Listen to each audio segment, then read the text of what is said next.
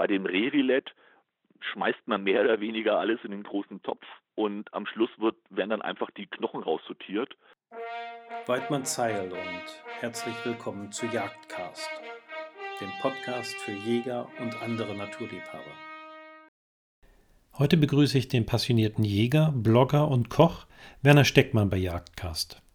Mit Werner spreche ich über die Verwertung der weniger populären Teile der von uns erlegten Stücke und wie man zum Beispiel auch aus einem Träger ein äußerst delikates Gericht zaubern kann.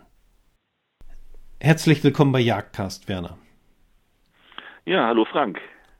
Werner, ich persönlich bezeichne mich gerne als Fleischjäger. Und es ist mir ein ganz besonderes Anliegen, möglichst viel der von mir erlegten Stücke zu verwerten. Das geht ab und an so weit, dass ich mich selbst daran mache, die Decke zu gerben. Nichtsdestotrotz gibt es auch bei mir immer noch Partien, die ich nicht so zu meiner Zufriedenheit verwerte oder aber zumindest gerne noch besser verwerten würde. Ich denke da an die Lappen sowie an das Wildbret an Haupt, den Träger, den Läufen und den Rippen. Aber auch an den Lecker, den Bregen und das Herz. Nieren und Leber, die sind ja schnell und einfach zubereitet, aber das Herz will mir persönlich nicht so recht gelingen. Und dann sind da natürlich auch noch die Knochen. Werner, du hast mit Sicherheit ganz tolle Ideen, wie man all dies verwerten kann. Was sollte ich aber vielleicht schon zu Beginn, also beim Aufbrechen bzw. beim späteren Zerwirken der Stücke beachten, um die spätere Ausbeute an verwertbarem Wildbret zu maximieren? Ja, Frank, die habe ich.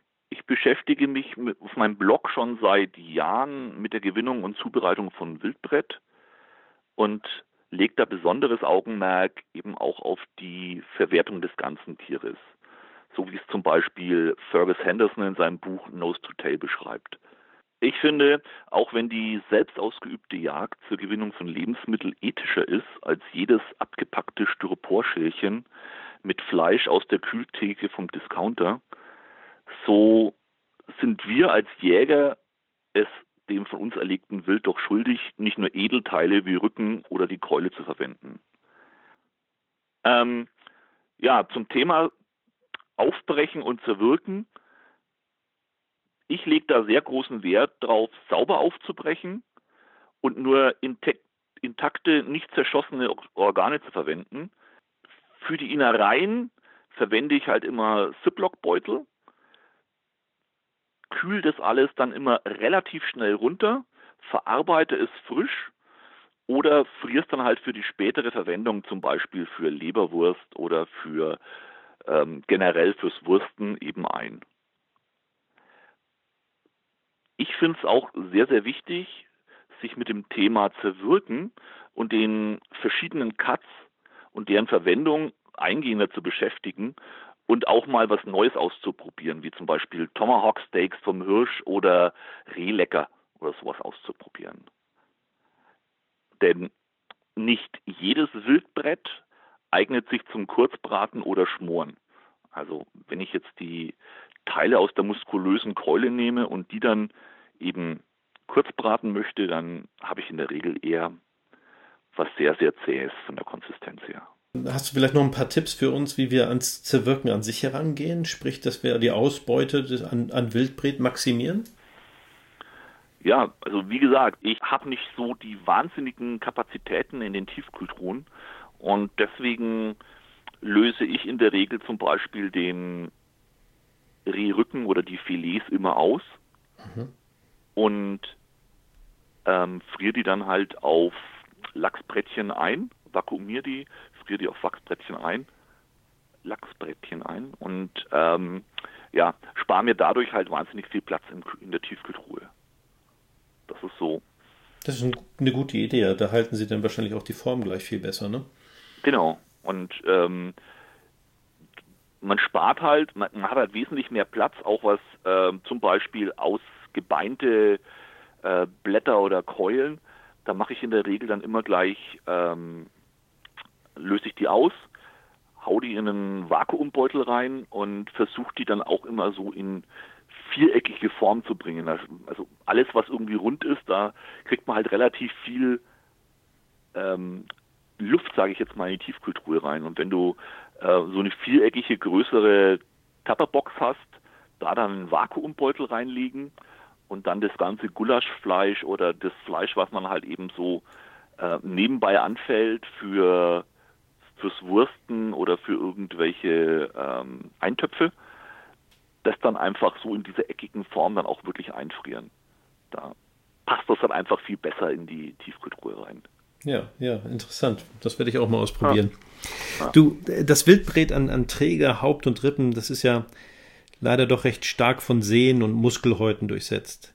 Kann man trotzdem was anderes damit machen, außer alles gleich in den Fleischwolf zu geben? Ich meine, das ist ja nichts Schlechtes, aber ist ja doch ganz nett, wenn man ab und zu das ein bisschen variiert, was man so aus diesen Fleischpartien macht. Mhm. Also das Haupt von Schwarzwild zum Beispiel verarbeite ich sehr gerne zu Tellersülzen zum Beispiel. Oder ähm, löst die Schweinebäckchen aus und sammel die dann übers Jahr und macht dann einmal im Jahr ähm, so ein feines Festtagsessen, geschmorte Schweinebäckchen draus. Und ähm, zum Thema Rippen hatte ich erst vor kurzem ein Special auf meinem Blog mit Rezepten für zum Beispiel Schmorrippchen vom Hirsch, sous Barbecue Ribs vom Wildschwein, Zwiebelrollbraten, Asia-Rippchen und Wildbuletten. Also eine bunte Mischung aus Braten, Fast Food und so ein bisschen was Exotischerem. Und den Träger vom Schwarzwild verarbeite ich persönlich am liebsten zu Grillkoteletts. Die werden dann angefrostet und dann halt gesägt. Und den vom Rehwild, da mache ich dann meistens eine feine Rehgilette draus. Also das wird dann gekocht mit Weißwein, Gewürzen und viel Schmalz und in Gläser gefüllt und ist dann so ein feinfaseriger Fleischaufstrich für Baguette oder Brötchen oder so. Hm, das klingt ja lecker. Läuft mir glatt ja. das Wasser im Mund zusammen. Du, aber ja, und ist vor allem auch ähm, wirklich für mich persönlich so, ich habe schon relativ viel ausprobiert. Ähm, wer schon mal wirklich einen Rehträger auch ausgelöst hat, es ist halt wirklich eine richtige Arbeit und eine richtige Fieselei, da wirklich auch Fleisch rauszukriegen. Und bei dem Rehrilett schmeißt man mehr oder weniger alles in den großen Topf und am Schluss wird, werden dann einfach die Knochen raussortiert. Das Ganze wie bei Pulled Pork so ein bisschen mit der Gabel zerfasert und man hat dann halt keine Arbeit mit Auslösen und da noch irgendwie dran rumschnipseln, sondern äh, so wie es ist, kommt es quasi dann ins Glas. Ja, spannend. Du, ich würde ganz gern auch nochmal genauer verstehen, wie du dich an die Schweinebäckchen machst. Wie, wie löst du die aus? Ja, also ähm, normalerweise ist es ja so, dass dann ähm, man bei etwas stärkeren männlichen Schwarzwild ja dann eh die, die, die Hauer dann irgendwie entfernt und ähm, da wird dann großflächig quasi die Decke eben abgeschärft und die Muskelpartie ähm, über den Unterkiefer, das sind quasi die Bäckchen. Und das ist in der Regel bei irgendwas größer 50 Kilo so ein, ich sag jetzt mal, Esslöffelstück großes Stück Wildbrett. Und das schärfe ich quasi ab und lege es auch auf so Lachsbrettchen drauf und ähm, friert das dann halt vakuumiert ein und sammle die dann halt auch wirklich über ein Jahr. Und dann kommen meistens so ja, genug zusammen, um für so ein Familienessen genug Schweinebäckchen zusammen zu haben. Ja, toll. Ja, genau nach solchen Dingen hatte ich Ausschau gehalten, weil das habe ich persönlich bisher überhaupt noch nicht auf dem Schirm gehabt. Ja. Super. Dann musst du mal auf meinen Blog schauen. ja, das werde ich in Zukunft auch häufiger machen. Ähm, ich ich würde ganz gerne auch mal aufs Herz zu sprechen kommen. Nun mhm. ist das natürlich leider oft, oder nicht leider, sondern das ist ja auch unser Ziel, oft durch den Schusskanal in Mitleidenschaft gezogen. Kann ich aber vielleicht trotzdem noch was Schmackhaftes draus zaubern, äh, auch wenn vielleicht die, die Spitze ähm, abgeschossen und durch den Schuss zerstört wurde? Hm, also bei Herz verarbeite ich bei Wildarten, bei denen es keine Trichinenschau braucht. Ähm, das verarbeite ich normalerweise zusammen mit Leber und Nieren recht frisch zum kleinen Jägerrecht. Ähm, das ist dann halt nach der Jagd dann normalerweise dann gleich noch am selben Tag dann wirklich frisch zubereitet in der schönen schmiedeisernen Pfanne mit Bratkartoffeln zusammen. Hm, eigentlich auch ein sehr, sehr leckeres Festessen. Ähm, ich habe aber auch schon mal ein Hirschherz gepökelt, also mariniert in Salzlake, geräuchert und dann eben auch Luft getrocknet. War so dünn aufgeschnitten wie Schinken, auch sehr lecker und auch gar nicht irgendwie zäh oder schwer kaubar. Also es war wirklich auch eine sehr leckere Erfahrung und ich glaube, die Schweden machen das auch mit Elchherzen. Mhm. Also Pökeln und Luft trocknen, ja. Genau. Ähm, ich würde ganz gerne nochmal an deinen Anfang deiner Ausführung zurückkehren. Du hast gesagt, mhm. dass du es zusammen mit den Nieren und den äh, der Leber äh, ja relativ frisch verarbeitest. Ich persönlich habe da die Erfahrung gemacht, dass das äh, Leber und Niere in der Regel mir, mir sehr gut gelingen und extrem zart sind und dass das Herz als, als doch recht zähe äh, Muskelmasse äh, so heraussticht. Ja. Hast du vielleicht eine Idee, wie man das ähm, ein bisschen schmackhafter und, und ja, zarter hinbekommt? Ähm, da gibt es ja die diversen Geschichten mit Einlegen in irgendwas und Marinieren und über Nacht und weiß der Henker was. Aber äh, ich habe die Erfahrung gemacht, das ist halt einfach, das Herz ist halt einfach 100% Muskel. Und bei 100% Muskeln äh, ist halt einfach das Problem, das müsste dann quasi wie anderes Muskelfleisch, wie Keulen oder äh, Rücken, müsste das dann halt einfach mehrere Tage abhängen, um irgendwie, sage ich jetzt mal, weicher oder äh, zarter zu werden. Und ich denke, das kriegst du so allein mit irgendwelchen Küchen- oder Zubereitungstricks nicht hin. Das ist, also ich kenne das auch nur so, wie du es gerade beschrieben hast. Okay, also es liegt nicht an meinem äh, Nein, es, es Unvermögen, sondern einfach am Muskel. Richtig, richtig. Das ist einfach so. Also das, das, das sind halt einfach verschiedene Fleischpartien, sage ich jetzt mal. Und ähm, ich, ich kenne es auch nicht anders. Da musst du halt einfach, da muss man durch und ein bisschen kauen. Hm, okay. Der, eine andere Partie, die mir persönlich auch sehr im Herzen liegt und äh, wo ich auch immer so ein bisschen über den Namen stolpere, ist der Lecker. Viele Jäger scheuen vor dem Verzehr des Leckers zurück und ja, oft wird dieser einfach mit dem Haupt und der Decke zusammen mehr oder weniger achtlos entsorgt. Obwohl er ja eigentlich zum kleinen Jägergericht zählt und das wahrscheinlich nicht ohne Grund. Ist der Lecker schlichtweg nutzloses Fleisch oder lässt sich nicht vielleicht doch etwas Leckeres aus dem Lecker zubereiten? Ich meine, irgendwo muss ja diese Parallele herkommen, oder?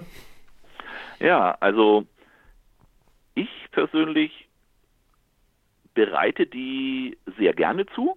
Also zum Beispiel vom Rehwild, weil Rehwild bei uns im Revier so die vorherrschende Wildart ist. Ähm, ich sammle die. Beim Vorbereiten der Trophäen nehme ich normalerweise den Unterkiefer weg und ähm, zerwirke halt einfach den Kopf so, das Rehhaupt so, dass äh, ich die Zunge rausschneiden kann und sammle die dann halt auch in der Tiefkühltruhe bis vier bis sechs zusammen sind. Und die werden dann am Tag der Zubereitung eben aufgetaut, kurz angekocht, im kalten Wasser abgeschreckt und dann gehäutet, also dass diese äußere ähm, sehr, sehr strukturierte Hautschicht weg ist. Und da ich hier in Mittelfranken sitze, ähm, werden die dann mit viel Zwiebel, Essig und Gewürzen wie Nürnberger saure Zipfel gekocht. Ich weiß nicht, ob du das kennst. Nee, ist mir nicht bekannt, ja. Okay, ähm, das ist dann halt wirklich so, äh, ja, so mit ein bisschen säuerlich, dann mit den Zwiebeln wieder so ein bisschen süßlich und das dann wie ein Carpaccio dünn aufgeschnitten und zusammen mit Zwiebeln und Sud anrichten. Das ist auch eine sehr leckere Geschichte. Also schmeckt meines Erachtens ähm, schon so auch in Richtung, naja, nicht Bratwurst, aber ja, wie, wie halt, also man, man kann es geschmacklich irgendwie nicht richtig einordnen, was jetzt für ein Teil vom, vom Wildtier das ist. Mhm. Also wenn man jetzt irgendjemanden das vorsetzen würde, glaube ich, würdest du auch große Ratlosigkeit enden, äh, ernten, weil es schmeckt eigentlich mehr nach Zwiebeln und diesem Sud als jetzt speziell nach Zunge. Ja. Ja. Okay, also es ist schnell ausgelöst und, und auch äh, ebenso schnell zubereitet und. Äh, richtig. Äh, richtig. Ja, interessant. Das also, kann ich auch mal ausprobieren, ja. Die, der Aufwand lohnt sich halt wegen ein oder zwei Leckern nicht. Das ist, deswegen sammle ich die auch immer, bis dann halt wirklich so ein Essen zusammen ist. Hm. Ja, verstehe. Werner, zu allerletzt würde ich ganz gerne auch nochmal auf das Weiße eingehen. Ich persönlich mache gerne Schmalz aus dem Fett der erlegten Wildschweine. Wie gehst du als Profi denn daran? Kann ich da vielleicht noch mehr mitmachen? Mm, also für mich ist das Weiße von Wildschweinen ähm, schon so ein bisschen problembehaftet. Also wer einmal so einen rauschigen Keiler irgendwie erwischt hat, der weiß, ähm, dass das teilweise so beim aus der aus der Schwarte schlagen oder beim Zerwirken auch gar nicht auffällig ist, aber sobald du es in die Pfanne haust, ähm, fängt es dann halt irgendwie unangenehm an zu riechen. Und deswegen mache ich halt bei jedem von mir erlegten Stück Schwarzwild wirklich auch die Bratprobe. Also da schneide ich mir halt einfach von dem ähm, zerwirkten ähm, Stück einfach ein Stück äh, aus, aus äh, Keule oder sonst irgendwo ab, leg's in die Pfanne und mach das heiß und brat es an. Und wenn das dann halt mm, wirklich schon das Müffeln anfängt, dann weiß ich, dass das halt nichts für Braten oder für, für eben das weitere Verwendung von dem, von dem Weißen oder von dem Speck halt eben ist. Da muss man sich irgendwas anderes überlegen und das dann, zum Beispiel zu Schinken oder zu Wurst verarbeiten. Mhm die dann halt nicht erhitzt oder in irgendeiner Art und Weise in die Röhre kommt. Ja, damit und, taugen sie dann wahrscheinlich auch nicht für den Verkauf, ne? Weil man richtig. so ja nie ausschließen kann, dass es dann nicht doch am Ende noch in der, in der Pfanne im Ofen oder auf der Pizza genau, landet. Genau, ja. genau. Und deswegen ähm, mache ich halt immer diese Bratprobe und ähm, wenn ich weiß, okay, ähm, das Stück hat nichts, das riecht auch nicht irgendwie seltsam, natürlich meistens dann bei äh, jüngeren Stücken, Überläufer, Frischlinge oder so, hast du das Problem normalerweise nicht. Ähm, verwende ich persönlich das Weiße ähm, als Fettquelle für Grillbratwürste. Also bei allen Wildarten, die halt von Haus aus äh, sehr, sehr mager sind, wie zum Beispiel bei Reh.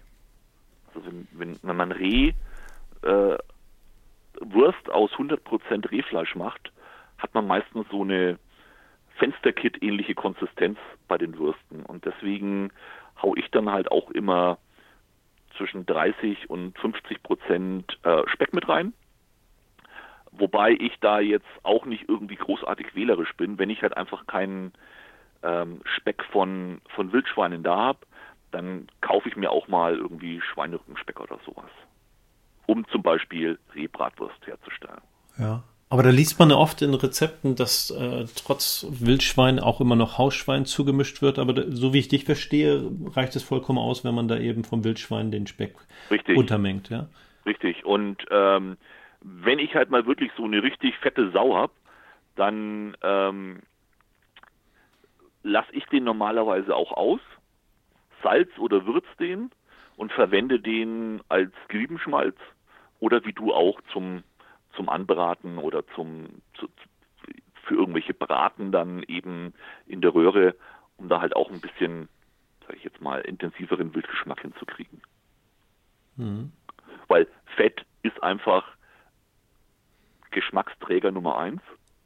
Und das ist auch der Grund, warum ich halt bei mageren Wildarten beim Wursten auch immer Fett zugebe.